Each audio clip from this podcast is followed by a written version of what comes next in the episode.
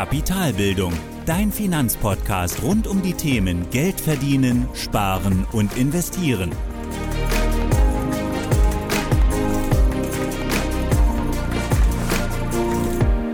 Hallo und willkommen zu einer weiteren Folge meines Podcasts. Ich bin Thorsten von Kapitalbildung und heute spreche ich mit Jenny von Dagoberts Nichte über Frugalismus. Und dabei beantwortet sie, was genau eigentlich Frugalismus ist und wie es sich von ihrem Konzept, welches FIRE heißt, abgrenzt, welche Summe sie braucht, um mit 45 in Rente zu gehen und wie auch du anfangen kannst, deinen früheren Renteneintritt zu planen. Ich finde, es war wieder ein sehr, sehr spannendes Interview und ich kann mich äh, den Aussagen von Jenny nur anschließen. Ihren eigenen Blog und weitere hilfreiche Links bzw. Medien zu dem Thema findest du wie immer im Blogbeitrag zu dieser Podcast-Folge. Jetzt aber viel Spaß beim Interview. Dann, liebe Jenny, äh, vielen Dank, dass du dir die Zeit nimmst für das Interview heute. Schön, dass du da bist hier im Podcast. Ja, vielen Und, Dank ähm, für die Einladung. Ja, sehr gerne. Und ähm, ja, bevor wir dann vielleicht zum Thema kommen, vielleicht kannst du erstmal so ganz kurz erzählen, wer du bist, ähm, woher du kommst, was du so machst und vor allem, was mich noch interessiert ist, wieso Dagoberts Nichte. Ja, gerne. Also ich ähm, bin Jenny, ich wohne im Rhein-Main-Gebiet, ähm, komme aber ursprünglich aus Norddeutschland, war im Studium in Süddeutschland und bin dann jetzt quasi in der Mitte von Deutschland gelandet. Und ähm, ich bin 31 Jahre alt und äh, blogge jetzt seit 2019 unter dem äh, quasi Pseudonym Dagoberts Nichte. Und die äh, quasi Idee für den Namen kam ähm, durch eine Freundin, die quasi auf meine Kommentare zum Thema Finanzen immer gesagt hat, ja, ja, Dagobert, wir können nicht alle so sein äh, wie du. Ja, es war so ein bisschen so ein äh, Spitzname, ich habe gesagt, nee, also wie Dagobert bin ich nicht und will ich auch nicht sein, weil es ja jemand, der super geizig ist und eigentlich falsch mit Geld umgeht, weil er nicht Freude daraus zieht, also außer durch sein Geldbad vielleicht, aber ja. der an der falschen Stelle spart. Und ähm, das ist jetzt nicht so meine Lebensphilosophie. Und deswegen habe ich gedacht, na gut, wenn äh, Dagobert die Neffen äh, Tick, Trick und Track hat, dann hat er wahrscheinlich bestimmt auch irgendwo in dem Universum eine Nichte und das äh, könnte dann ich sein. Das war so die, die Inspiration für den Namen. Äh, viele Finanzblogger haben ja irgendwelche Tiere, aber da hat mich keins inspiriert. Ja. Äh, und deswegen der Name Dagoberts Nichte. Ja, schön. Und zu deinem Thema, also auf der Seite nennst du das ja Fire, das ist ja so dein ausgeschriebenes Ziel. Vielleicht kannst du mal schreiben, also oder beziehungsweise beschreiben, FIRE, also F-I-R-E, was genau das ist ähm, oder vielleicht auch noch, ähm, was dein Ziel eigentlich genau ist mit, mit dem Thema FIRE oder was du da anstrebst. Genau, also FIRE steht für den Begriff ähm, Financial Independence äh, Retired Early oder Financially Independent Retired Early, also äh, finanziell unabhängig und äh, im Vorruhestand oder früh in Rente gegangen. Und ähm, in quasi Deutschland ist das häufig so unter diesem Schlagwort Rente mit 40 oder Rente mit 45.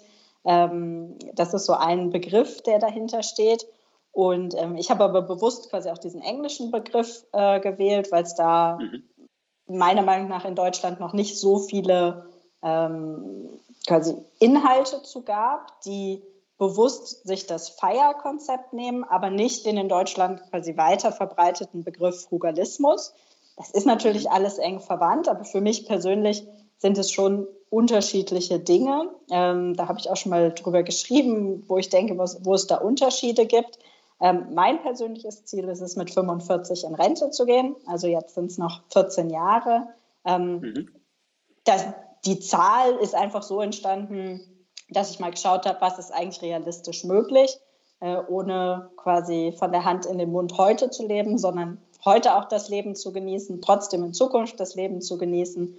Und ähm, habe dann festgestellt, 45, das ist ambitioniert, aber nicht unrealistisch. Und äh, so ist die Idee entstanden. Und darauf freue ich mich jetzt auch schon, äh, wenn ich dann mit 45 in Rente gehen kann. Das hat ja auch so einen negativen Klang, äh, fast so ein bisschen. Ja, äh, Rente ja. ist für viele Menschen sogar was, was sie eher negativ sehen. Ähm, ich persönlich freue mich total auf die Phase und ähm, freue mich dann, meinen Tag nochmal ganz anders gestalten zu können, als ich das jetzt heute mit eben einem, einem Vollzeitjob mache. Ja, das glaube ich. Ich glaube vielleicht auch einfach deswegen, weil du ja dann vermutlich dann ja mal mehr als 20 Jahre früher in die Rente gehst, als vielleicht ähm, die anderen, die es vielleicht dann ein bisschen eher ja, negativ konnotiert sehen, ne, den Begriff. Vielleicht liegt das, auf jeden, das auf jeden Fall und das finde ich auch immer bei diesem Begriff ganz wichtig. Also Ähm, wenn Leute sagen, ja, aber was ist, wenn du mit dem Plan scheiterst? Dann sage ich aber, na gut, wenn mein Plan scheitert und ich gehe nicht mit 45 in Rente und ich gehe vielleicht erst mit 50 in Rente, das ist doch kein Scheitern. Das ist ja immer noch nee. im Vergleich zu, was äh, quasi Leute mh, hm, machen können, wie sie frei entscheiden können, äh, immer noch super äh, gut. Es gibt genug Deutsche, die leider weiterarbeiten müssen, weil es finanziell nicht reicht. Mhm. Ähm, oder die mit 67, wenn sie dann in Rente gehen, echt vor Problemen stehen und erstmal neu ihr Budget anschauen müssen, weil es hinten und vorne nicht mehr so äh, zusammenpasst, wie es noch mit, dem, mit der Arbeit hat. Also deswegen, für mich ist das kein Scheitern. Die 45 fand ich war einfach eine gute Zahl, klingt irgendwie so halbwegs rund. 40 wäre ein bisschen sehr ambitioniert gewesen und äh, so bin ich dann dabei gelandet. Ja, schön. Jetzt hast du eben auch schon gesagt, ähm, Fugalismus und Feier, das sind so zwei Begriffe, die man oftmals vielleicht zusammenhört. Das war auch so das, was ich ja schon oftmals auch, ähm, auch von dir auch schon gelesen habe, aber vielleicht kannst du noch mal kurz unterscheiden zwischen den beiden Begriffen Feier und Fugalismus, wo du denn da den Unterschied machst oder auch siehst. Ja, also ich, ich muss vorweg sagen, das ist um meine ganz persönliche Meinung. Ich mhm. glaube, ähm, da gibt es jetzt keine wirkliche richtige Definition, die sagt, genau so ist es. Bei dem Thema Fire, das ist quasi der hintere Teil, die, das R und E, ist eben das in Ruhestand gehen und seinen Job aufgeben tatsächlich ein wichtiges Konzept. Und das grenzt es ein bisschen ab von normaler, sage ich mal, finanzieller Unabhängigkeit oder finanzieller Freiheit, wo es eher darum geht, diesen Status zu erreichen, aber nicht unbedingt darum, dass man aufhört, erwerbstätig zu sein. Und bei Frugalismus kommt für mich noch ein bisschen dazu, da habe ich auch mit äh, Oliver von frugalisten.de schon ein paar Mal äh, drüber diskutiert, dass man doch sehr stark darauf schaut, wie man quasi selbst ähm, sich quasi verbessern kann als Person, also sehr viel mehr mhm. noch ähm, diese Persönlichkeitsentwicklung auch als Teil dieser finanziellen Reise sieht.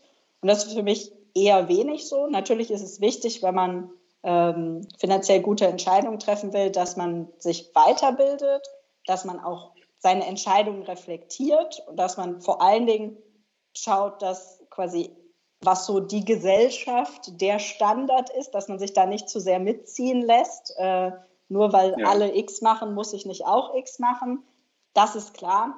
Aber für mich hat äh, quasi der Frugalismus da noch mal ein bisschen quasi mehr Fokus auf dem Thema äh, Selbstoptimierung ähm, und irgendwie sich selbst weiterentwickeln und das ist jetzt meine persönliche Sicht, Frugalismus ist für mich auch noch ein bisschen anderes Lebensniveau als das, was ich lebe. Ähm, wenn ich so manchmal äh, von Journalisten Anfragen bekomme, die gerne mal ein Video drehen würden, wie so ein Frugalist denn lebt, dann habe ich schon ein paar Mal überlegt, ob ich die nicht mal einlade, weil es sehr, sehr lustig wäre, wenn die mich einen Tag filmen. Die würden keine einzige Szene finden, die in deren quasi Weltbild passt ja. von irgendeinem Extremsparer. Und die meisten Frugalisten, die äh, darüber bloggen, sind ja auch keine Extremsparer, sondern gehen einfach klug mit ihrem Geld um. Für mich hat dieser Begriff aber ein bisschen was damit zu tun, dass man ja deutlich weniger Geld ausgibt als der Durchschnitt. Und wenn ich quasi mir mein Ausgabenniveau angucke, dann ist das definitiv nicht so. Und deswegen passt für mich der Begriff Frugalismus nicht so gut. Ich habe halt ähm, das Glück, dass ich ganz gutes Einkommen habe und mir deswegen auch quasi trotzdem eine gute Sparrate leisten kann und äh, ein ganz gutes Ausgabenniveau. Aber Frugalismus ist was, wo ich sage, hm, das passt für mich so als Begriff persönlich nicht, äh, aber da hat, glaube ich, jeder für sich dann so ja. sein, seine Sicht darauf. Weil ich habe auch die Erfahrung gemacht, dass viele mit Frugalismus auch ganz eindeutig oder auch primär Verzicht wirklich damit, ähm, damit, damit, einfach verstehen. Ne? Also ich verzichte auf etwas, um mich früher belohnen zu können, wie beispielsweise dann ne, früher in Rente zu gehen. Aber das ist, glaube ich, bei dir einfach gar nicht. Also gab es denn bei dir schon mal den Punkt, ähm, dass du gesagt hast, ich habe mir jetzt was nicht geleistet, was ich gerne hätte, um deinen Plan irgendwie weiter verfolgen zu können? Oder war das noch nie ein Thema? Nee, das halte ich auch für das falsche Konzept. Und ich glaube auch, dass die, die wirklich mit Frugalismus sich identifizieren, ähm, das nach einer gewissen Zeit auch nicht mehr so machen. Also ich beobachte das oft, dass am Anfang Leute vielleicht sehr, sehr motiviert sind und versuchen, an ganz, ganz vielen Stellen einzusparen. Aber wenn man so einen Plan verfolgt wie ich, dass ich sage, ich gehe in 14 Jahren in Rente, da wäre es, glaube ich, auch der falsche Ansatz. Also das kann ich niemandem raten, dann auf irgendwas zu verzichten, ähm, was man eigentlich gerne hätte.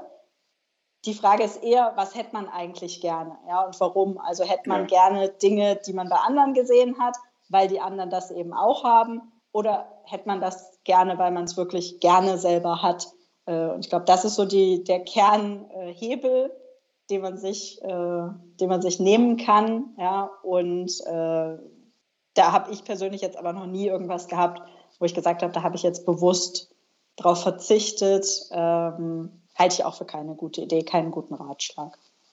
Ja, ich glaube, das ist in vielen Dingen auch ähm, der Punkt, wenn man sich dazu zwingen muss, ähm, dann verliert man so ein bisschen den Spaß daran. Und jetzt den Plan, den du hast, der, ja, der dauert ja auch ein bisschen, bis man den erreicht. Wenn man das dann so lange durchziehen muss und sich Dinge selbst versagt, dann äh, ja, fehlt dann natürlich auch dann die Möglichkeit, das Ganze durchzuhalten oder der, vielleicht auch der Wille dann am Ende. Ne?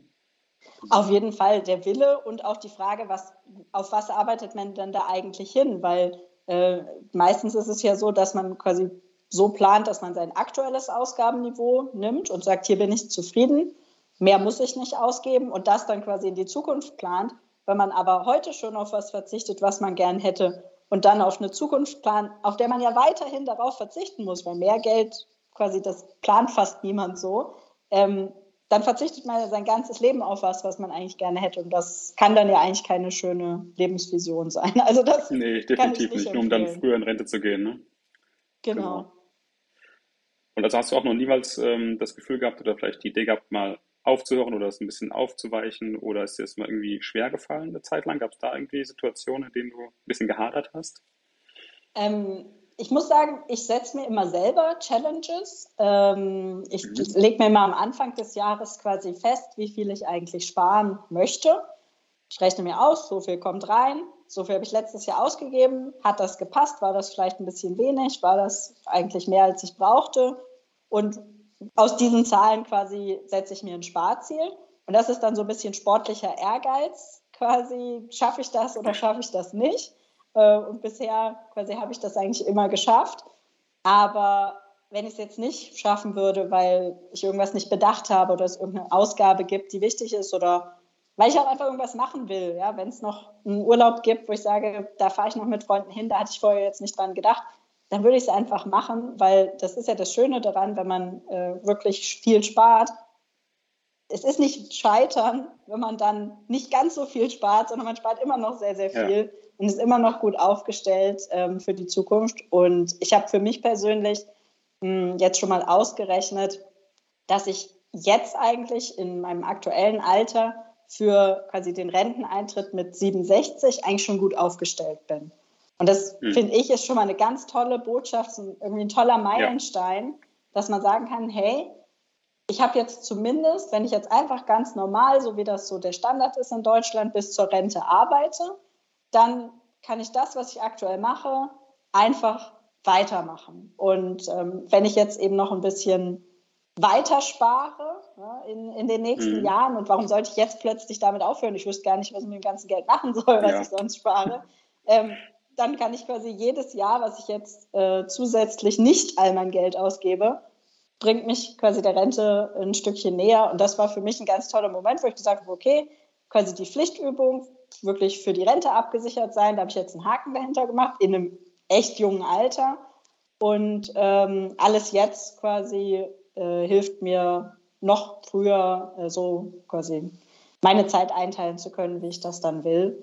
Und ähm, ja, das, das, ist, finde ich, was, wo ähm, häufig auch so ein, ja, wo Leute auch falsche Vorstellungen haben oder Vorurteile haben ähm, dass jeder, der versucht, früher in Rente zu gehen, aktuell kreuzunglücklich ist in seinem Job und möglichst schnell da weg will. Und ich glaube, auch das ist eine falsche Vorstellung, genauso wie diese Vorstellung des Extremsparers, der auf alles verzichtet. Ähm, ich mache meinen Job super gerne. Ähm, ich bin da auch glücklich. Äh, ich arbeite auch ganz bewusst in diesem Job, der zum Beispiel in Teilzeit nicht möglich wäre. Ähm, aber für mich ist das, so wie ich arbeite und das Geld, was ich damit verdiene, eben die Möglichkeit, früher damit aufhören zu können, weil noch lieber als mein Job mag ich meine Freizeit und ich glaube, das ist jetzt nicht verwunderlich, das würden wahrscheinlich die meisten Menschen unterschreiben. Ja, genau, das äh, glaube ich auch. Und ich glaube, das, was du auch am Anfang gesagt hast, dass das ja auch ein Stück weit ähm, ein Privileg ist, auch mehr Geld zu haben, als man braucht. Das ist ja auch ein Privileg von uns hier in Deutschland vielleicht auch speziell oder auch von, äh, nicht von Deutschland, es gibt ja auch Leute in Deutschland, die nicht genug Geld haben, um ihre ja. Ausgaben zu decken. Ähm, und da einfach damit vernünftig umzugehen, ähm, sich auch damit zu beschäftigen, ich glaube, das ist dann schon irgendwie auch die Verantwortung, die man dann übernehmen muss für das Geld, das man da hat. Und es ist immer ein Privileg, auch sparen zu können, finde ich, so wie du es auch gesagt hast. Und ähm, dann ist es schön, auch gerade so Ziele vielleicht auch schon vorher zu erreichen, weil es natürlich auch zum einen dir hilft, aber natürlich auch die Gesellschaft entlastet, ne? logischerweise. Definitiv. Und ich glaube, ähm, was mir zum Beispiel auch ein, ein, wichtiges Anliegen ist, dass ich ähm, schon immer, ähm, eigentlich seit ich Geld verdiene, einen Teil davon spende. Und ähm, das ist für mich auch was, wo ich sage, da möchte ich nicht sparen. Ja? Ich möchte weiterhin in meinem Budget, in meinen Ausgaben Geld dafür eingeplant haben, dass ich einen Teil davon spende. Natürlich würde ich schneller der Rente näher kommen, wenn ich das nicht spende, aber ich würde auch mein Leben nicht so leben können, wie ich das will. Und für mich gehört das dazu. Ich möchte das machen und dann verzichte ich auch nicht darauf, das zu machen, nur um irgendwie Finanzzielen quasi schneller näher zu kommen. Ich glaube, das ist ein ganz, ganz wichtiger Aspekt, dass man sich überlegt immer, was möchte ich eigentlich wirklich machen, ähm, was mhm. ist mir wichtig und dann äh, danach quasi seine Finanzentscheidung ausrichtet und nicht andersrum, dass die Finanzaus, äh, quasi die Finanzentscheidungen vorgeben, wie man so sein, sein Leben zu leben hat. Ja. Jetzt hast du eben auch schon mal gesagt, es gibt ja auch gewisse Vorurteile oder vielleicht auch dann mal Kommentare oder auch mal irgendwie Diskussionen, in, denen du, in die du reingerätst. Was sagen denn deine Freunde, Bekannte, Verwandte, Kollegen zu deinem Plan? Wissen die davon oder gab es da schon Reaktionen, die dich verwundert haben oder wo du Aufklärungsarbeit leisten musst oder darfst? Ja, also klar ähm, gibt es da, gibt's da viele Kommentare, also vor allen Dingen Leute, die nur davon gehört haben und äh, oder gelesen haben im Blog, ja. aber mit denen ich nicht selber gesprochen habe. Die haben natürlich schon eine Vorstellung äh, davon. Also einmal natürlich so dieser äh, Extremsparer, ich denke, wer mich kennt, wer mich persönlich kennt, weiß, dass das nicht so ist. Das ist dann schnell erledigt. Äh, das andere ist natürlich ähm, so, die mag ihren Job nicht. Äh, das ist auch immer mal wieder ein Vorurteil, aber das hatte ich jetzt ehrlicherweise bei der Arbeit noch nie ein Problem damit. Auch Leute, die das wissen, wissen, dass ich engagiert bin, wissen, äh, dass ich quasi nicht nur die Zeit absitze und warte, bis es vorbei ist. Also das kann man sehr, sehr schnell entkräften, wenn man einfach die Person kennenlernt. Ähm, was es häufiger noch gibt an, an quasi Kommentaren, und das sind auch gute Kommentare, ähm, das ist so das Thema, was willst du denn dann überhaupt machen? Äh, Arbeit gibt mhm. doch auch viel Struktur, Arbeit gibt auch viele Erfolgserlebnisse und das ist definitiv ein sehr wichtiges Thema. Also das äh, ist, sind gute Kommentare, wo man auch merkt, die Leute machen sich eher Sorgen oder sie meinen das äh, lieb. Ja? Ich glaube trotzdem, mhm. dass ich da gut drüber nachgedacht habe und ähm, quasi, wenn ich da falsch liegen sollte, kann man es ja auch immer noch ändern. Man kann ja durchaus immer mal wieder anfangen zu arbeiten, wenn man jetzt völlig daneben lag mit der Einschätzung, äh, wie viel Spaß einem das macht und wie man äh, quasi sein Leben gestalten wollte. Also ich sage immer, der Plan ähm, hat quasi wenig Potenzial zu scheitern oder viele Möglichkeiten, ihn noch zu korrigieren. Und das Einzige, wo ich sage, na ja, das ist vielleicht nicht nur so ein Stereotyp, sondern das stimmt tatsächlich. Mir macht natürlich einfach auch Spaß, mich mit meinen Finanzen zu beschäftigen. Ähm, ich lese ganz viele Finanzblogs, ja, wie zum Beispiel dann auch deinen oder äh, ganz komplizierte Analysen. Ich habe mich da in amerikanischen Blogs schon ganz viel reingelesen. Ähm, ich habe keine super komplizierten Excel-Modelle, mit denen ich das rechne, aber ich gucke dann schon immer mal wieder, äh, wie sich bestimmte Dinge ausrechnen, wenn ich eine neue Art irgendwo sehe, einen neuen Blogartikel, der irgendwie einen neuen Aspekt reinbringt. Ich beschäftige mich einfach gern mit dem Thema Finanzen, deswegen blogge ich ja auch darüber. Und das ist wahrscheinlich schon ein bisschen ungewöhnlich. Also äh, das Vorurteil kann ich nicht ganz entkräften, dass ich so ein bisschen so ein Nerd bin. Äh, das, das stimmt dann wahrscheinlich äh, am Ende schon. Ja, das glaube ich. Also so eine Affinität äh, braucht man da schon, um auch dann gerade auch so lange am Ball zu bleiben und wahrscheinlich auch, um sich so detaillierten Plan zurechtzubauen, ne, über so viele Jahre, der nachher funktionieren soll. Und da gibt es ja doch einige Variablen, die einfach unbekannt sind, auch nicht berechenbar und da muss man sich auch so schon auch ordentlich Gedanken machen, ähm, inwiefern man die damit einbeziehen möchte, ne? logischerweise. Sowas wie Inflation oder auch ähm, Steuern oder sowas, was auf einen zukommt, was da auch geändert werden kann in Zukunft. Ähm, das sind ja alles Themen, ähm, die man auch zumindest ähm, auf dem Schirm haben sollte. Genau, also die muss man auf dem Schirm haben. Ich glaube halt, ähm, das ist für mich so der Kernunterschied dazwischen, wenn man wirklich finanzielle Unabhängigkeit oder Feier anstrebt. Dann muss man sich mit solchen Themen natürlich früher oder später wirklich mal ernsthaft beschäftigen, genau. weil sie doch sehr wichtig für den Plan sind. Wenn man jetzt, sage ich mal, nur für die Altersvorsorge einfach was sparen will, dann ist es echt nicht so kompliziert, wie Leute denken. Äh, dann kann man einen guten Sparplan machen, muss sich da einmal äh, vielleicht einen Nachmittag hinsetzen, einlesen und da kann man das auch erstmal jahrelang laufen lassen. Also das ist natürlich auch schade, dass gerade in Deutschland immer so gedacht wird, naja, wer sich mit Finanzen beschäftigt, äh, der muss total das Mathe-Ass sein oder der mhm. äh, muss sich stundenlang einlesen und x Bücher lesen. Und ich glaube, das ist meistens Quatsch und meistens eine unberechtigte Angst. Wenn man wirklich einfach mal erstmal anfangen will, äh, dann geht das meistens doch irgendwie recht schnell und äh, man muss es ja nicht so kompliziert machen wie ich. Man muss ja auch nicht so ein quasi ambitioniertes Ziel haben wie äh, die Rente mit 45. Ja, eben. Und was man auch sieht, finde ich, ist, oder was ich ganz oft feststelle, ist, wenn ich das jetzt ähm, Freunden mal erzählt habe, auch in, in den vergangenen Jahren dann oder auch mal ähm, Bekannten, Verwandten, wie schnell man dann feststellt, dass die Personen dann doch auf einmal Spaß finden am Thema Finanzen ne? und dann doch irgendwie doch auch so einen Ehrgeiz geweckt haben, das doch zu durchdringen und doch tiefer zu verstehen, noch mehr Themen aufmachen, das doch deutlich breiter machen das Feld, als man es vielleicht müsste am Ende, weil man doch die Zusammenhänge auch verstehen will und ähm, meistens, also die meisten Leute haben dann doch irgendwie auch den Ehrgeiz, selbst dann nochmal das Ganze zu, zu durchsteigen und auch da sich so einen kleinen Plan zu machen, wenn es nachher nur dann, sag mal in Anführungszeichen, nur die ähm, Rentenlücke zu schließen ist, ähm, aber dann noch so einen Plan zu haben für sich und auch mal das Ganze so in Zahlen ähm, ja, gegossen zu haben. Das, glaube ich, kommt auch ganz oft mit. Also die Erfahrung habe ich zumindest gemacht in der Vergangenheit.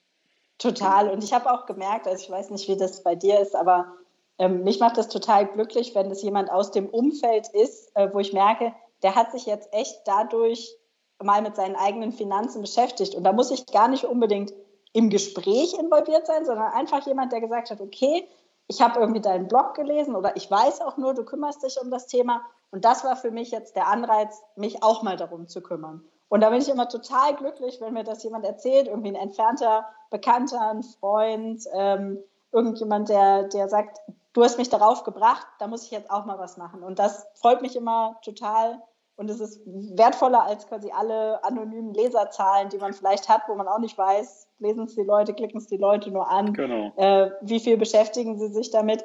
Das ist für mich ist nett, ja, ich glaube, dass es auch äh, gut ist, wenn man jemanden erreicht mit äh, dem, was man macht, mit Podcasts, mit Blogs. Aber so, wenn es so ein kleines persönliches Beispiel gibt, wo jemand sagt, hey, da habe ich jetzt doch echt nochmal über ein Thema äh, nachgedacht äh, oder hier will ich mal deinen Rat zu einer Sache haben, das freut mich immer ungemein, weil genau das braucht es ja eigentlich noch viel mehr, dass viel mehr Menschen sich mit dem Thema Finanzen beschäftigen und da selbst äh, also das in die Hand nehmen. Genau, das war auch mal eine Idee, also als ich den auch gestartet habe, auch im gleichen Jahr wie du, 2019, war auch die Idee dann nicht damit reich zu werden oder irgendwie großartig Geld zu verdienen. Ja, die Einnahmen über die Affiliate-Links sind ganz nett, um vielleicht dann hier auch die Serverkosten zu zahlen.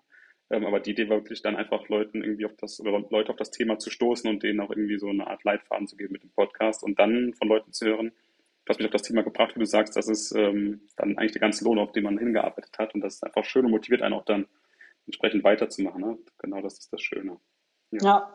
Für mich war tatsächlich auch noch eine zweite Motivation, ähm, dass ich eben auch selber dazulernen wollte. Und der Blog ist so ein bisschen eine Disziplin für mich, dass ich, äh, anfangs habe ich ja jede Woche gebloggt und jetzt alle zwei Wochen, dass ich mich dann auch nochmal damit beschäftige, mit meinen eigenen Gedanken, ähm, was dazulerne, neue Aspekte beleuchtet. Das ist nicht jede Woche in jedem Artikel so, aber ich würde sagen, so ähm, in, in fast allen äh, lerne ich irgendwie was für mich dazu. Und das freut mich dann auch total, wenn ich sage, okay, ja. hier bin ich nochmal mit meinen Gedanken ein Stück weitergekommen, weil am Ende ist es ja nicht nur Excel-Modelle, die irgendwie auf eine bestimmte Zahl hinarbeiten, sondern auch ganz viel Psychologie, womit fühle ich mich wohl, was ist mir wichtig, was sind meine Werte und sich damit zu beschäftigen, da hilft mir auch der Blog total, weil wenn ich dann über ein Thema schreibe, dann mache ich mir oft auch selber erstmal Gedanken darüber, was ist eigentlich meine Meinung dazu, wie sehe ich genau. das überhaupt und das hilft dann auch total. Ja, und dann auch dann wirklich ähm, die Grundlage dafür zu haben, zu wissen, ich kann diese Meinung jetzt auch vertreten in der Öffentlichkeit. Dafür muss man ja auch einfach dann die Recherche gemacht haben, seine Hausaufgaben gemacht haben und ähm, dann lernt man auf jeden Fall, wie du sagst, immer was dazu. genau. Aber kommen wir nochmal zurück auf das Thema ähm, Feier. jetzt, wenn jetzt jemand das auch gerne machen möchte und ähm, da auch so ein bisschen inspiriert ist, ist denn dafür jeder Mensch gemacht? Also kann das jeder, kann das jeder schaffen? Gibt es da bestimmte Voraussetzungen, die man mitbringen sollte, ähm, auch jetzt mal rein von den Einnahmen her oder wo du sagst, es gibt so eine Art Quote vielleicht, ähm, Sparquote, die man doch schon erreichen sollte, so eine Art Daumenregel? Oder auch vom Typ her vielleicht, ne? Ja, also ich glaube ich glaub beides. Ich glaube, für beides gibt es Voraussetzungen. Also das eine ist, dass man natürlich schon eine sehr hohe Sparquote braucht, um das zu erreichen. Irgendwie wirklich, wenn man eine 4 vorne haben will, 40, 45, dann braucht man schon wirklich sehr, sehr hohe Sparquoten. Wahrscheinlich so zwischen 40 und 60 Prozent. Ähm, und das mhm. ist einfach nicht realistisch für die meisten Arbeitnehmer in ja. Deutschland. Das muss man einfach ehrlich sein. Da braucht man ja. schon ein gutes Einkommen. Ähm, natürlich wird auch auf vielen Finanzblogs immer darüber geredet, man kann ja noch Nebeneinkommen sich aufbauen und so weiter und so fort. Also natürlich gibt es theoretisch Möglichkeiten, das Einkommen zu steigern, aber jetzt einfach mal so aus dem quasi Hauptjob, äh, aus der Haupteinnahme, ähm, das wird für die meisten Menschen dann eher schwierig, 50 Prozent äh, quasi ihres Einkommens zu sparen, weil ja oft in Großstädten, äh, wie hier, wo ich wohne, ja schon 50 Prozent des Gehalts weg, allein für die Miete. Also ähm, deswegen würde ich sagen, ja, prinzipiell würde ich sagen, natürlich kann es erstmal ähm, auch mit verschiedenen Gehaltsniveaus, mit verschiedenen Ausgabenniveaus klappen, aber es hilft leider, wie so oft im Leben natürlich, ja. wenn man irgendwie mehr Einnahmen hat. Ähm, ich denke, wenn man jetzt einfach nur quasi für die Rente gut vorsorgen will, dann geht es mit jedem Gehalt. Also das ist tatsächlich kein Problem. Die zweite Frage, die gestellt ist, und das finde ich sehr, sehr gut, sehr gute Frage, was für ein Typ quasi Mensch muss man sein? Also definitiv mhm. ähm, ist es sehr hilfreich, wenn man ähm, sich frei machen kann von quasi den Erwartungen, die die Gesellschaft hat, wenn man sich nicht so sehr vergleicht mit anderen oder Freude daraus zieht, quasi sich mit anderen zu vergleichen. Also ähm, wenn jemand ein Auto kauft und äh, sich überlegt, ach, ich brauche eigentlich nur ein ganz kleines, aber alle im Freundeskreis haben irgendwie einen fetten äh, Neuwagen oder Jahreswagen gekauft und man kommt ja. da mit seinem äh, Gebrauchtwagen vorbei, irgendwie ein kleiner Polo, der schon zehn Jahre alt ist. Und da macht irgendjemand Kommentare, da muss man natürlich da drüber stehen. Ähm, also das ist sicherlich ein Punkt. Äh, ist ja immer die Frage auch, was der eigene Freundeskreis, wie sind die Leute drauf? Ähm, ja. Also das ist definitiv ein Aspekt. Und ich glaube, das habe ich ja vorhin schon gesagt, man muss ja auch wissen, was man mit seiner Zeit macht. Also speziell bei Fire, wenn man anstrebt, ich möchte retired early sein, ich möchte wirklich in Rente gehen, wird man dann den ganzen Tag auf dem Sofa rumsitzen und äh, Netflix gucken. Ja, also kann man auch mal machen für eine Woche, aber ich glaube, man sollte nicht die restlichen quasi weiteren 45 Jahre seines Lebens dann nur noch auf dem Sofa rumsitzen. Ähm, also braucht man diese Struktur, braucht man auch die sozialen Kontakte, die so ein Arbeit, äh, Arbeitsplatz ja auch bietet. Und wenn man die dann nicht mehr hat, wie macht man das? Ja? Was macht man sich ja. für eigene Gedanken? Was hat man für Lebensträume? Ähm, viele reden ja auch darüber, zu reisen. Das kann gut sein, aber kann auch ganz anders sein, als man denkt, weil wenn man irgendwie, keine Ahnung, dann 70 ist, ist vielleicht Reisen äh, nicht mehr so cool, wie als man 18 war. Ja, kann klar. trotzdem gut sein, aber ich glaube, man muss sich halt viele Gedanken über die eigene Zukunft machen. Und da muss man auch so ein bisschen der Typ Mensch für sein, dass man versucht, sich selbst und seine quasi Ziele, Wünsche, Vorstellungen vom Leben kennenzulernen. Äh, das muss man jetzt nicht an Tag 1 direkt irgendwie ausformuliert haben, aber die meisten Menschen fangen ja auch nicht äh, an und sagen, hier ist mein Feierplan, der verläuft genau so, ist genau am Tag X erreicht so genau kann das eh kein Mensch planen, weil, wie du ja auch schon gesagt hast, es kann Inflation geben, es kann Änderungen in der Gesetzgebung geben und kann tausend Dinge geben. Das Wichtige ja. ist ja erstmal anzufangen, sich ein Ziel zu setzen und meine Ziele sind quasi immer Jahresziele, was ich eigentlich sparen will. Das überlege ich mir am Anfang des Jahres und dann äh, mal schauen, quasi, wie es dann weitergeht. Und ich weiß halt, wo meine Jahresziele jeweils sein müssen, damit es quasi zum großen Ziel ungefähr reicht und auf dem Weg muss man dann eh mal schauen, wie sich die Dinge entwickeln. Ja. Das ist auch ein Punkt, wie du sagst, ein Thema, so, das geht wieder in Richtung Mindset und das ist ein sehr abgetroschenes Wort, aber ich glaube, das, das trifft es halt am Ende dann doch wieder, zu wissen, dass man, ähm, wenn man etwas, wie du auch anfangs gesagt hast, auf etwas verzichtet, dann ist das vielleicht nicht das Richtige, darauf zu verzichten, sein Leben lang, sondern dann eher bei dem Thema irgendwie Genügsamkeit anzusetzen. Ne? Also dass ich, ich brauche das tatsächlich nicht. Ich, ich verzichte da auf nichts, sondern ich brauche das einfach nicht. Und ich stehe auch darüber, wenn andere mir irgendwie das Gefühl geben, ich bräuchte das doch, um dazu zu gehören, dass man da einfach so sich auch selbst diese Illusionen nimmt, ähm, das brauchen zu müssen. Und einfach ja. so wirklich mal ernsthaft fragt, okay, brauche ich das tatsächlich wirklich oder kann ich darauf verzichten, obwohl ich dann eigentlich nicht mehr verzichte, sondern ich brauche es einfach nicht. Ne? Das reicht mir. Genau. Ja, ja ich habe ich hab da so ein Beispiel. Ich habe ähm, dieses Jahr mich entschieden, ein No-Spend hier zu machen. Und ja. äh, zwar nicht in allen Kategorien, aber so ein paar Dinge, wo ich gesagt habe, okay, da habe ich halt echt genug. Also mein ganzer Kleiderschrank ist voller Kleidung. Ich brauche keine neue. Also ich habe alle, die ich brauche. Äh, ich habe mehr als genug Schuhe, äh, brauche ich auch keine neue. Ich ähm, sammle Ohrringe, also ich habe unendlich viele Ohrringe. Ähm, ich brauche jetzt also ich werde nicht darunter leiden, wenn ich jetzt ein Jahr lang keine Ohrringe äh, bekomme. Und äh, gute Freunde von mir haben auch noch zwei Paar geschenkt äh, zu Weihnachten. Also man, man kann ja trotzdem quasi neue Dinge bekommen. Aber ähm, das waren so, waren so Themen für mich, wo ich gesagt habe, das ist kein Verzicht. Ähm, wenn ich jetzt dringend irgendwas brauche, wenn jetzt keine Ahnung, irgendwas kaputt gehen würde, dann würde ich es natürlich ersetzen. Ja, das, äh, das wäre dann am falschen Ende gespart. Aber ich habe halt gemerkt, dass ich relativ häufig äh, einfach so bei HM mal geguckt habe, was es da so gibt. Und dann habe ich ein paar Dinge da mitgenommen und dann sind die teilweise zu Hause gelandet und ich habe sie gar nicht getragen. Und das ist hm. doof, weil ich habe es nicht ne? gebraucht. Ne? Es ist auch eigentlich gar nicht so gut, irgendwie so Fast Fashion zu kaufen, was ja. man dann nie trägt. Dann müllt es hier zu Hause den Schrank voll, der ist dann viel zu voll. Also ich habe einfach gesagt, ich mache das jetzt mal ein Jahr und kaufe einfach mal nichts. Ich kaufe keine neue Kleidung, ich kaufe keine neuen Schuhe, ich kaufe keine neuen Ohrringe. Ich habe noch so ein paar Dinge, die ich mir aufgeschrieben habe, die ich eben nicht kaufe. Und ähm, bisher muss ich sagen, also jetzt ist erst März, klar, aber hat es super funktioniert und ich habe nicht das Gefühl gehabt, ah, jetzt habe ich total auf was verzichtet. Ja, genau. Ich glaube, da kann man auch immer generell beim Thema Finanzen auch immer sehr schön wenn man sich einen Überblick verschafft hat, ne, mal so sieht, okay, das ist gerade meine Ist-Situation, da kann man sich auch ganz schön selbst ähm, das Tempo selbst vorgeben, ne, wie du sagst. Also da machst du mal so eine Challenge, dann verzichtest du mal, also im Sinne von verzichten, wie wir eben gesagt haben, eher, ich brauche es nicht. Ähm, kannst du einfach dann darüber auch dann mal so ähm, deine Ausgaben auch nochmal zurückfahren, bewusst, indem du eben noch äh, einfach nochmal schaust, okay, was brauche ich denn eigentlich wirklich? Was macht mich eigentlich wirklich glücklich und äh, wie oft äh, nutze ich das denn dann eigentlich, wenn ich mir sowas Neues kaufe? Ja, so ich glaube, das, ne? das ist tatsächlich für alle eigentlich immer ein guter Schritt, erstmal sich klar zu machen, wo gebe ich überhaupt Geld aus, mhm. äh, was mache ich überhaupt. Äh, und ich mache halt immer so einmal im Jahr, gucke ich halt drauf, wie viel Geld quasi ist tatsächlich reingekommen, wie viel Geld ist rausgegangen ähm, und quasi was wurde gespart. Ich habe nur so die drei ja. Töpfe und inzwischen weiß ich das einfach sehr gut, weil ich das jetzt schon einige Jahre mache da verändert ja. sich nie groß was. Ähm, ja, jetzt gibt es gerade Inflation, da werden vielleicht ein paar von den Budgetposten ein bisschen hochgehen. Äh, ne, so, aber ich plane das ja gar nicht so im Detail oder gucke das jetzt monatlich ja. an.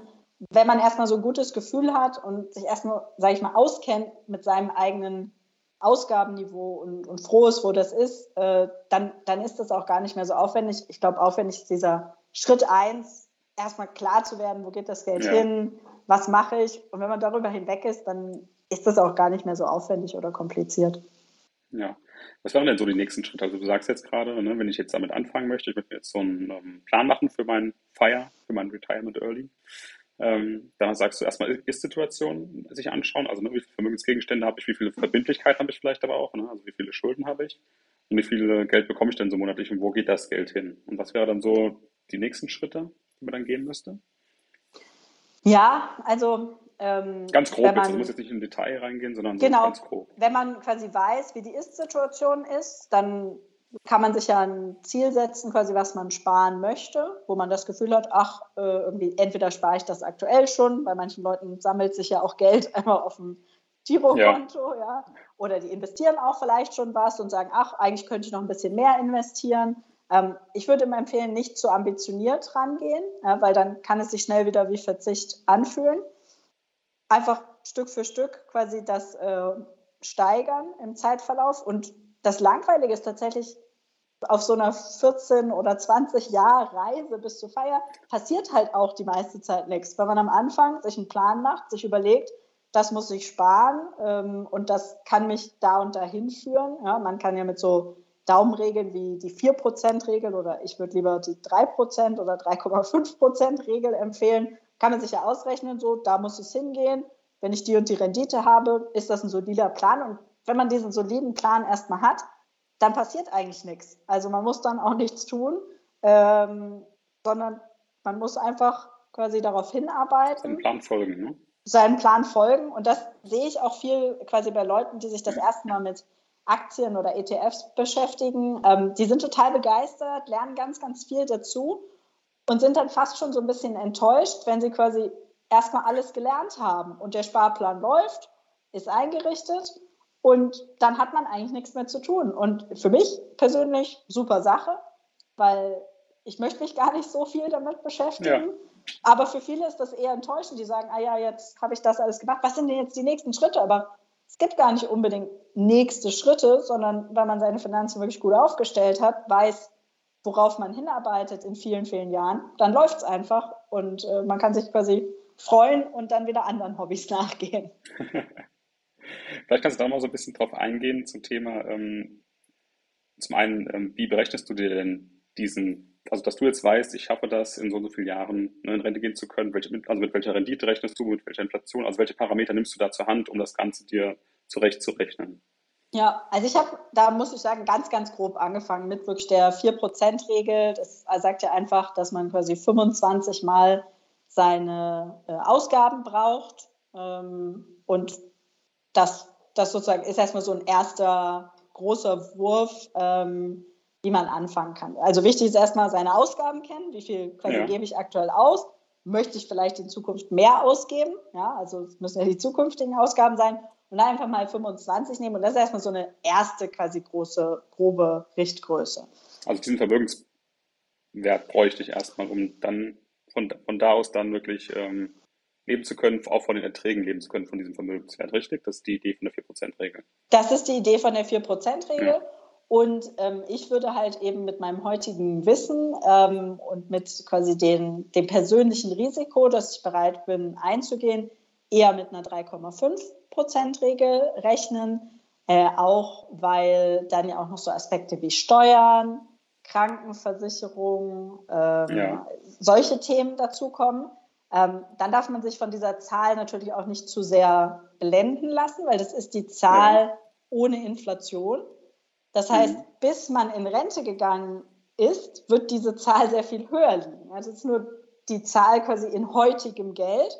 Was nicht genau. schlimm ist, weil man die Rendite auch ohne Inflation rechnen kann und das sich dann ausgleicht, aber man darf sich halt nicht an dieser Zahl festhängen. Wenn da jetzt zum Beispiel rauskommt, ähm, man sagt zum Beispiel, ich ähm, brauche eine Million Euro, um in mhm. Rente mhm. gehen zu können, dann ist es nicht so, dass wenn man eine Million Euro hat, dass man dann tatsächlich in Rente gehen kann, weil in der Zwischenzeit wird diese eine Million ja weniger wert sein. Die Ausgaben, genau. die man selber hat, werden gestiegen sein und man braucht quasi 25 Mal oder wenn man die 3,5 Prozent Regel äh, nimmt, mehr diesen neuen Betrag, also den, den man ausgibt, kurz bevor man in Rente geht. Deswegen ähm, habe ich auch gesagt, ich versuche jetzt gar nicht 14 Jahre vorher da irgendwie eine spezifische Zahl zu berechnen. Ähm, ich weiß, dass das, was ich quasi ansparen muss, ansparen will, wird sich wahrscheinlich, je nachdem, wie sich die Inflation entwickelt, über zwei Millionen äh, quasi abspielen, dann in dem Geld, was in der Zukunft ist. Kann auch mehr sein, wenn die Inflation total hoch ist. Ähm, aber ich würde empfehlen, einfach mal diese grobe Überschlagsrechnung, das ist so ein ganz guter Start. Dann kann man das ja mal rückwärts eingeben in einen äh, quasi Sparplanrechner ja. und sehen, wie viel muss ich eigentlich jedes Jahr sparen, um da anzukommen in Thema X. Man darf halt da nur nicht zu optimistische Renditen eingeben, weil das sind halt Renditen eben ohne Inflation und ja. sind durchschnittliche Renditen. Also das heißt, ähm, für mich persönlich ähm, sehe ich eigentlich 5% als das an, wo ich sage, das scheint mir ganz realistisch, dass man das erreichen kann im langfristigen Durchschnitt, äh, also 5% vor Inflation. Und ähm, das, da darf man quasi nicht unbedingt die Voreinstellungen nutzen, die ja. solche Rechner bieten. Aber so als erster Schritt ist es erstmal ja. ganz gut. Und um so Themen wie quasi Krankenversicherung, Steuern und so weiter, ja. kann man sich auch später noch Gedanken machen. Und ich persönlich, ich habe es für mich einmal angeschaut, aber wer weiß, wie genau die Gesetzgebung in 14 Jahren ist. Ähm, also das schaue ich mir dann zwei, drei Jahre vor der Rente nochmal an und gucke dann sehr genau, ja. was ist jetzt eigentlich die Zahl, mit der ich mich auch wohlfühle, weil egal was irgendwelche Excel-Modelle sagen, muss ich ja am Ende sagen, okay, damit fühle ich mich wohl, äh, damit habe ich jetzt das Gefühl, dass ich gut quasi bis an mein Lebensende auskomme. Und ähm, das wiederum ist ja auch sehr individuell, ob man noch irgendwelche anderen quasi Ansprüche hat. Äh, ja. Kriegt man eine Betriebsrente? Kriegt man eine gesetzliche Rente? Rechnet man mit dieser gesetzlichen Rente oder ja. sagt man, oh, ich kriege zwar eine, aber ich nehme mal an, die ist null. Ja, das ist zum Beispiel so in, in meiner Kalkulation gehe ich davon aus, ich kriege zwar irgendeine Rente, aber die wird wahrscheinlich quasi Bonus, nicht so ne? hoch sein. Ja. Genau, aber das ist natürlich ein kleiner Puffer wieder. Und wenn man ganz, ganz viele kleine Puffer hat, dann kann man sich ja auch wohlfühlen.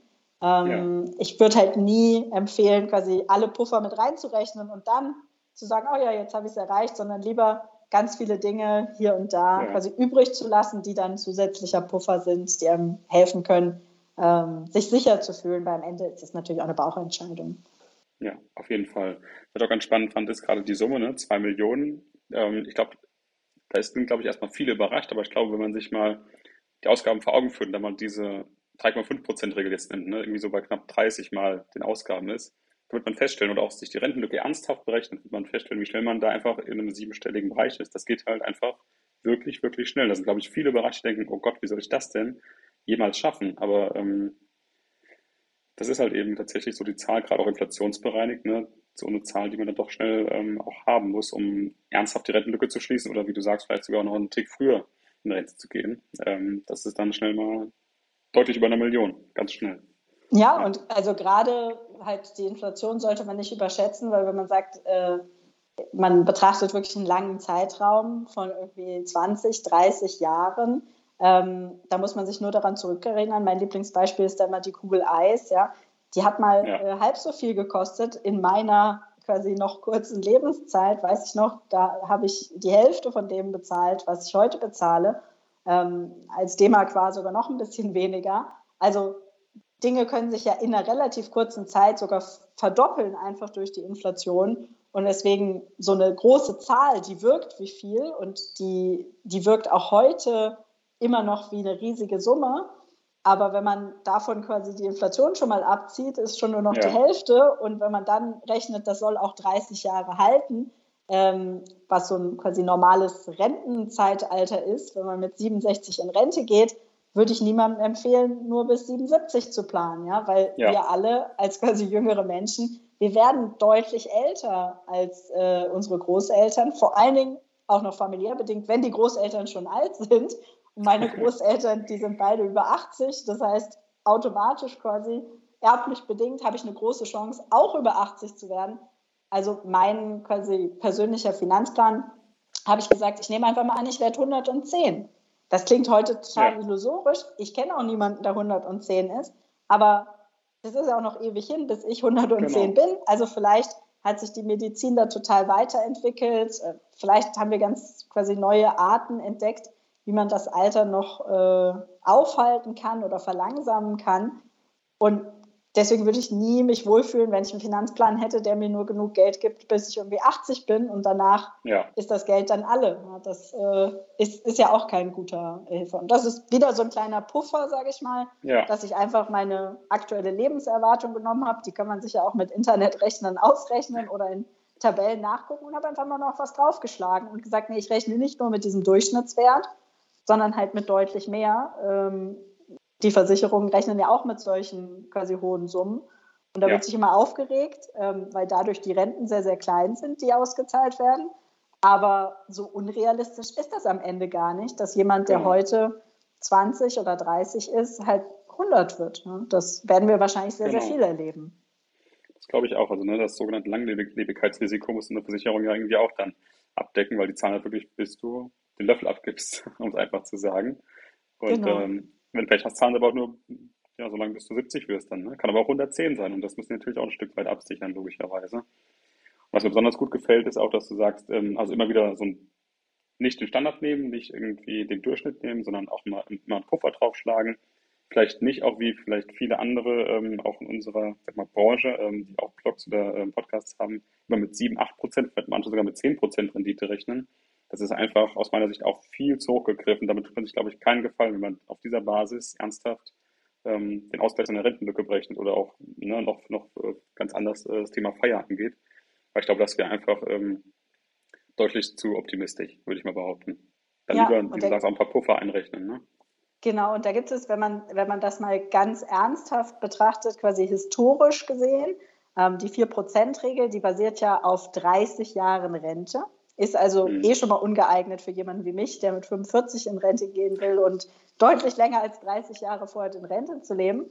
wenn man sich das mal anschaut, für wirklich einen, einen langen, äh, sinnvollen Zeitraum von zum Beispiel 60 Jahren, die historisch gesehen wirklich sichere, sichere Entnahmerate sind dann nur 2,6 Prozent.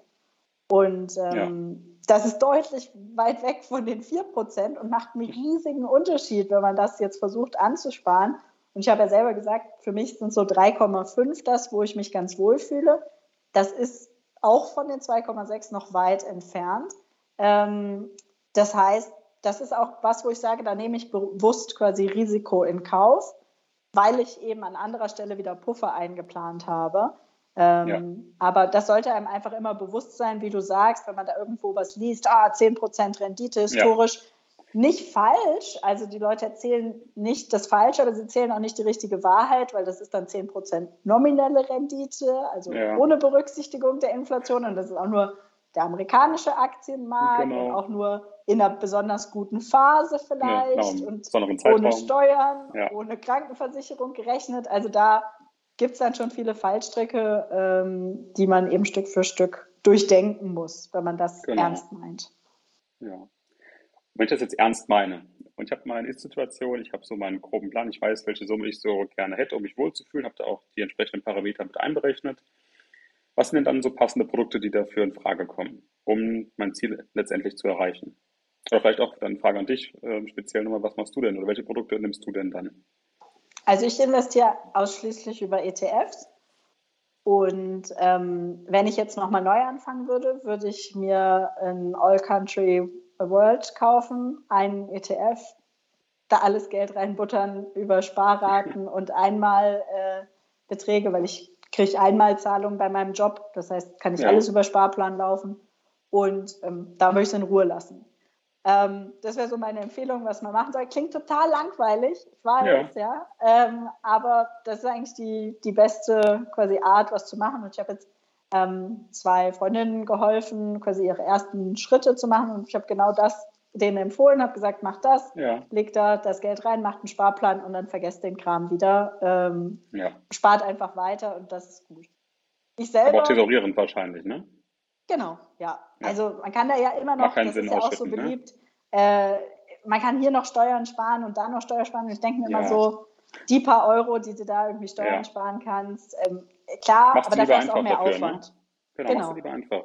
Ja. Also ich, ich mache es mir immer so einfach, wie ich es irgendwie kann. Und wie gesagt, ich, ich würde es eigentlich gerne noch einfacher machen, wenn ich nochmal neu starten könnte. Jetzt bin ich schon sehr lange an der Börse, schon sehr lange Investor und ich hatte einen furchtbaren, also wirklich ganz furchtbaren Home Bias. Fast all mein Geld war bis vor wenigen Jahren in den DAX investiert, was so wirklich mit 40, nee, damals waren es nur 30 Aktien ganz schlechte Diversifikation ja. war. Das heißt, ich musste jetzt so ein bisschen kreativ mit ETFs drumherum bauen, um das Stück für Stück abzubauen, dieses Deutschland-Übergewicht. Äh, deswegen ja. ist mein Portfolio sehr kompliziert und besteht aus ganz vielen einzelnen ETFs, die verschiedene Regionen gewichten. Aber im Endeffekt versuche ich sowas wie ein einfach Weltportfolio äh, zu haben. Und ich hatte auch kurz ja. überlegt, ob ich einfach mal alles verkaufe. Aber dann habe ich es doch mal ausgerechnet und das wäre halt schon echt eine hohe quasi Steuerbelastung geworden, nur ja. um quasi dieses Gefühl zu haben, ja, jetzt habe ich es einfach Aufgeräumt gemacht, zu haben, ne? ja. aufgeräumt zu haben. Also, da habe ich schon lange hin und her überlegt. Ähm, Und ich habe eine kleine Aufräumaktion gemacht ähm, und habe ein paar von diesen DAX-Anteilen dann einfach auch mal verkauft und die dann ordentlich quasi über die verschiedenen Länder ja. der Welt äh, quasi aufgeteilt. Ja, aber das finde ich auch mal ganz spannend, weil das auch mal ein Thema ist mit, ähm, wenn mich jetzt Leute auch dann irgendwie nochmal anschreiben per Mail, welche ETFs soll ich denn da nehmen, dann, dann bin ich mal schon ein bisschen nervös, weil ich denke, du brauchst nicht ETFs. Also in der Regel reicht wirklich ein Basis-ETF. Ne? Also wie du sagst, ähm, vielleicht noch ein zweiter dazu, aber so danach wird es irgendwie schon fragwürdig. Also gerade wenn man dann in dem Bereich noch irgendwie so im vierstelligen, im Tausenderbereich ist oder so. Also da sehe ich aus meiner Sicht überhaupt gar keinen Grund, überhaupt das Ganze zu verkomplizieren oder Einzelaktien noch zu kaufen. Ähm, einfach überhaupt nicht notwendig. Klar, wenn man daran Spaß hat und das machen möchte, ist ein anderes Thema. Aber die Notwendigkeit sehe ich einfach auch, wie du sagst, überhaupt nicht. Man kann sich das wirklich schön einfach und stumpf machen. Das ist irgendwie irgendwo vielleicht auch langweilig, aber umso einfacher ist es dann auch. Und da gewinnt für mich auch immer die Einfachheit, dann das Ganze so umzusetzen, dass es möglichst einfach ist. Ne? Definitiv, ja. ja. Und ich ja. sage auch immer, wenn du Spaß dran hast, dann mach halt auch noch was anderes nebenbei mit einem kleinen Teil vom Portfolio. Mir persönlich macht es gar keinen Spaß. Ich habe drei Einzelaktien. Äh, die eine habe ich schon quasi mein ganzes Leben äh, aus familiären Gründen äh, ja. Mein Papa hat bei der Telekom gearbeitet und deswegen besitze ich schon immer Telekom-Aktien. Die werde ich, glaube ich, auch nicht verkaufen. Das ist so sentimental. Mm, und dann habe ich ähm, mir selbst irgendwann mal, das war so meine erste Idee, die Aktie kaufe ich, weil ich habe jetzt voll den Durchblick. Ich weiß genau, wie es in Zukunft wird. Das war äh, LVM Asch, also der Luxuskonzern, basierte auch nur so auf so der Idee, dass Luxus in Zukunft in China wichtiger wird. Ich meine, die Wette damals ja. hat gut funktioniert, aber ich hatte ehrlicherweise gar keine Ahnung. Also ich habe ja. das Unternehmen auch gar nicht ordentlich geprüft oder ich habe nur diesen Gedanken gehabt, so, ah ja, Luxus ja. wird in China sicherlich besser. Und die habe ich noch. Und ähm, ich habe mal ein Praktikum gemacht bei Hannover Rück. Und danach hatte ich auch das Gefühl, ah, ich verstehe total, wie dieses Unternehmen funktioniert. Und deswegen habe ich mir da dann nochmal Aktien gekauft. Und ja, die habe ich jetzt. Die haben irgendwie so einen sentimentalen äh, Wert für mich aber ich mache gar nichts mit Einzelaktien, weil es mir viel zu aufwendig ist, dann irgendwie Unternehmensberichte zu lesen. Ich verstehe auch nichts von Bilanzen, äh, mich da irgendwelche Kennzahlen einzuarbeiten. Macht mir einfach keinen Spaß. Viele Leute haben super viel Spaß daran, ja. sollen die das machen. Aber äh, wenn man mich fragt, wie du sagst, einfach einen ETF kaufen und ja. dann wieder irgendwie Freizeit mit was anderem als äh, Finanzen verbringen. Ja, genau, richtig dafür dann lieber die Grundlagen ausführlich kennen. Ne? Also ne, lieber dann lieber eine, eine, solide Planung und dafür dann einfach eine einfache, einfache Ausführung dann. Da bin ich auch ein Fan von. Lieber da ja. mehr Zeit reinzustecken. Und ich glaube halt auch, was viele unterschätzen, ist quasi so dieser psychologische Aspekt der Börse. Also ähm, verkaufe ich dann, wenn es mal einen Crash gibt? Mhm. Ja, was mache ich dann? Und da hilft es auch nicht, das ausgeklügelste quasi Konzept zu haben, sondern das ist für mich auch Grundlage, wie du sagst. So, ja. da muss ich wirklich Zeit investieren. Wie genau funktioniert das alles? Was passiert? Wie realistisch ist das, dass das passiert? Wie sieht dann zum Beispiel so ein Verlust aus? Was kann mir also passieren? Was ist historisch schon mal passiert? Wenn man sich all das überlegt hat, ich glaube, dann ist man total entspannt. Genau. Äh, wenn man halt irgendwelche quasi Finanzkennzahlen versucht hat zu optimieren und da nochmal 5 Cent Ordergebühr zu sparen und dies und das, dann hat man sich vielleicht so sehr an den positiven Verläufen aufgehangen, dass man vergisst quasi, dass es auch durchaus Schwankungen nach unten geben kann und hat diese, ja. sag ich mal, Grundlagen vernachlässigt. Ja, ganz genau, ganz genau. Aber das ist doch schon mal schön zu hören. Also wir brauchen auf jeden Fall die Ist-Situation, wie eigentlich immer beim Thema Finanzen. Ne? Also man muss erstmal wissen, was eigentlich los ist finanziell ähm, bei sich selbst. Dann braucht man wie immer einen Plan auch dann entsprechend, eine Idee, welche Summe denn da im Raum stehen muss, um dann auch sein Ziel zu erfüllen. Am Ende ist es dann doch wieder ganz einfach und da werden vielleicht auch wieder viele stöhnen, dann ist es dann doch wieder ein ETF, den man nutzt meistens. Aber so ist es. Ist jetzt ja. ganz genauso. Ähm, genau. Und jetzt zum Schluss. Ähm, hast noch mal so drei vielleicht wichtige Tipps auch jetzt ähm, an die Hörer und Hörerinnen, die du mitgeben würdest. Jetzt du gehst den Weg ja schon ein Stück weit, ähm, vielleicht auch Fehler, die du schon gemacht hast. Wo kann man da vielleicht schon mal irgendwie noch mal so drei Tipps geben oder Tipps, die du einfach hast für jemanden, der da auch starten möchte? Ja, also ich glaube, das wichtigste, ähm, der wichtigste Tipp, den ich so in meinem Umfeld sehe, ist einfach machen, einfach anfangen. Klar, es ist wichtig, sich mit seinen, quasi mit den Grundlagen zu beschäftigen ähm, das, das ist total wichtig, aber man muss jetzt auch nicht monatelang irgendwelche Intro-Artikel lesen, nochmal hier ein Buch aus der Bibliothek ausleihen und tausend Dinge machen. Das Wichtigste ist, dass man erstmal anfängt. Und ich habe auch ganz viele Dinge gemacht, die im Nachhinein könnte man sagen, das war ein Fehler. Aber im Endeffekt habe ich nur ganz viel gelernt und mit ganz kleinen Summen. Also ähm, wenn ich hier mal 1000 Euro in irgendwas investiert habe und es war eine dumme Idee und ich habe nur noch 500 danach gehabt an der Stelle, ja. klar war das damals für mich auch viel Geld, aber heute sage ich, ja zum Glück habe ich das damals gemacht, weil jetzt mache ich diesen Fehler nicht mehr mit wirklich großen Summen und ich habe daraus gelernt.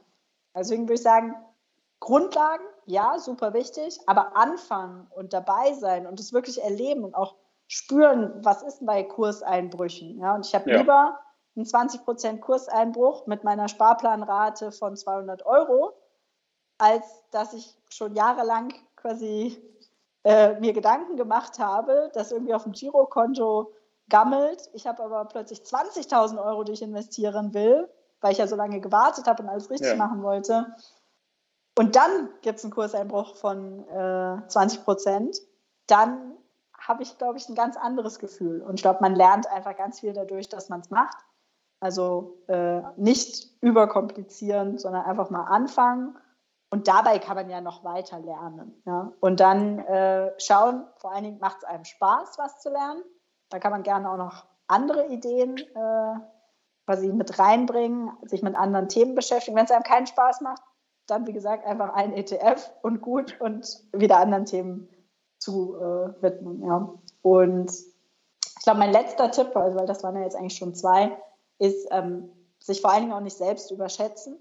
Also viele mhm. Leute, und deswegen bin ich eben auch sehr überzeugter ETF-Index-Investor, viele Leute denken halt, ah ja, mit genau der Strategie werde ich jetzt besser sein und ich habe hier das nächste Amazon gefunden, weil ich die Kennzahlen analysiert habe und ja, das kann man machen, wenn es einem Spaß macht, wie eine kleine Wette. Ja? ja? Leute gehen ja auch ins Wettbüro und tippen irgendwie Bundesligaspiele genau. oder so. Kann man machen als Hobby, aber mach nicht als deine Altersvorsorge, sondern trenn das, mach was Solides, mach einen ETF, mach einen Sparplan ja. und dann nimm einen Teil des Geldes. Ja?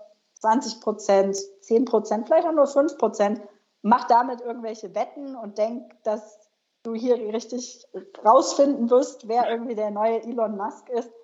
Aber mach's nicht mit dem ganzen Geld, äh, sondern halt nur mit einem kleinen Teil. Und wenn es dann schief geht, ist auch nicht so schlimm, weil die Altersvorsorge ist wenigstens quasi solide aufgestellt. Äh, also nicht selbst überschätzen und das besser trennen. Ja, würde ich sofort so unterschreiben. Definitiv. Vor allem den letzten ähm, Tipp, den finde ich äh, ganz, ganz wichtig, ja, sich da keine Illusionen zu machen. Ne? Einfach wirklich auch ehrlich zu sich selbst zu sein. Ja. Hast du denn noch, ähm, neben deinem Blog natürlich, den ich auch dann in die Shownotes packe, ähm, den Link dazu, hast du noch andere Blogs, Podcasts, Bücher oder sonstige Medien, die du empfehlen kannst zum Thema? Ja, also wenn man sich für das Thema Fire interessiert, jetzt ganz speziell, ähm, dann ist meine Lieblingsbloggerin die Amerikanerin Tanja Hester, ähm, die mhm. sehr viel auch quasi über das Thema Werte und ähm, das Warum schreibt. Also sie schreibt nie über irgendwelche Excel-Modelle oder Kennzahlen, ja, wie man da Dinge berechnet, sondern ja. eher um diese Hintergründe darum. War eine sehr große Inspiration für mich. Sie hat auch zwei Bücher inzwischen geschrieben, die ich beide äh, empfehlen kann, obwohl sie recht amerikalastig sind. Es ist bei Fire oft so, dass es sehr quasi amerikalastig ist. Ähm, Genau, dann würde ich auf jeden Fall ähm, Finanzen erklärt, äh, den Blog von Georg erklär, äh, empfehlen, der sich eben mit dem Thema Entnahmestrategien äh, beschäftigt. Also für alle, die genau diese Frage bei Fire sich stellen, jetzt habe ich ein Vermögen X, wie kriege ich denn jetzt daraus quasi wieder sowas wie ein Gehalt, also eine regelmäßige Zahlung? Ähm, super spannend, der macht äh, ganz interessante Analysen und das ist dann wirklich was für die, die in Fire tief einsteigen wollen. Ja. Äh, und äh, ja, ansonsten würde ich sagen, der, der Klassiker, äh, der aber sicherlich auch bekannt ist, ist eben von äh, Oliver Nolting, frugalisten.de, der auch ähm, beide Seiten sehr gut äh, quasi beleuchtet. Einmal so das warum, das Mindset, ich mag diesen Begriff auch nicht so gerne, aber ja. ähm, die Dinge hinterfragen, aber auch ganz viele quasi tolle Grundlagenartikel hat ähm, zu dem Thema, wie erreiche ich überhaupt die finanzielle Unabhängigkeit. Und ähm, das finde ich vor allen Dingen schön, weil man quasi vorne bei seinem Blog anfängt und man merkt so im Laufe der Zeit, hat er auch als Person ganz viel dazugelernt und sieht Dinge jetzt auch anders, als er das früher gesehen hat. Das finde ich eine ganz tolle Botschaft am Ende, ja. ähm, dass man halt manche Dinge, die man vielleicht sehr radikal angegangen ist oder wo man hohe Ziele hatte und gesagt hat, genau so mache ich es, dass sich im Laufe der Zeit eben Dinge auch verändern. Und das äh, ist für mich deswegen auch immer wichtig, dass ich sage, dass mein Ziel ist ja noch so weit in der Zukunft. Ich habe natürlich einen Plan, aber ich habe nicht die Überzeugung, dass dieser Plan jetzt genau eins zu eins auf die Nachkommastelle dann äh, in 14 Jahren auch ausgefüllt wird, sondern da werden sich Dinge ändern. Wenn man mit ja. der Einstellung dran geht, glaube ich, dann da kann man sehr glücklich werden und äh, behält den Spaß auch quasi auf der Reise dahin. Ja. Ja, spannend. Also die packe ich auf jeden Fall auch dann in die Show Notes entsprechend, dass man da auch nochmal reinschauen kann. Und ja, dann sage ich jetzt schon mal vielen Dank ähm, für deine Zeit und für all deine Infos. Ähm, und würde jetzt einfach dann das letzte Wort an dir überlassen mit einer Bonusfrage, die ich mir was aufgeschrieben habe, weil das fand ich ganz spannend, wie denn so eine Person wie du, die vielleicht nach außen, wo man vielleicht denkt, die verzichtet, die ist so sparsam, die ist geizig vielleicht auch, ne, wie du es vielleicht auch mal gesagt hast, dass man dieses Bild haben könnte. Wie siehst du denn für dich ähm, Reichtum? Was ist für dich Reichtum persönlich? Als Abschlusswort. Oder Satz, ne? je nachdem, wie du es ausschmücken möchtest. Eine tolle Frage. Ähm, ich glaube, ich habe ein Bild davon, was bei anderen Leuten Reichtum ist. Und das ist sehr nah dran an den ganzen Stereotypen, die man so hat. Also großes Haus, teures Auto, viele Urlaube. Das hätte ich jetzt spontan geantwortet, dass es quasi für mich das ist, was ich mit dem Wort reich verbinde. Aber für mich selbst würde ich es dann eben wieder anders definieren und sagen, es ist eben die Möglichkeit, seine Zeit sich frei einteilen zu können, seinen Tag mit den Dingen zu füllen, die einen glücklich machen. Ähm, und da kommen solche Themen wie irgendwie ein schnelles Auto oder ein großes Haus gar nicht unbedingt äh, vor dann für mich. Das war die heutige Podcast-Folge von Kapitalbildung. Alle wichtigen Links und Infos findest du in den Show Notes. Hast du Lust auf noch mehr hilfreiches Finanzwissen? Dann folge Kapitalbildung auf Facebook und Instagram oder besuche die Website www.kapitalbildung.org.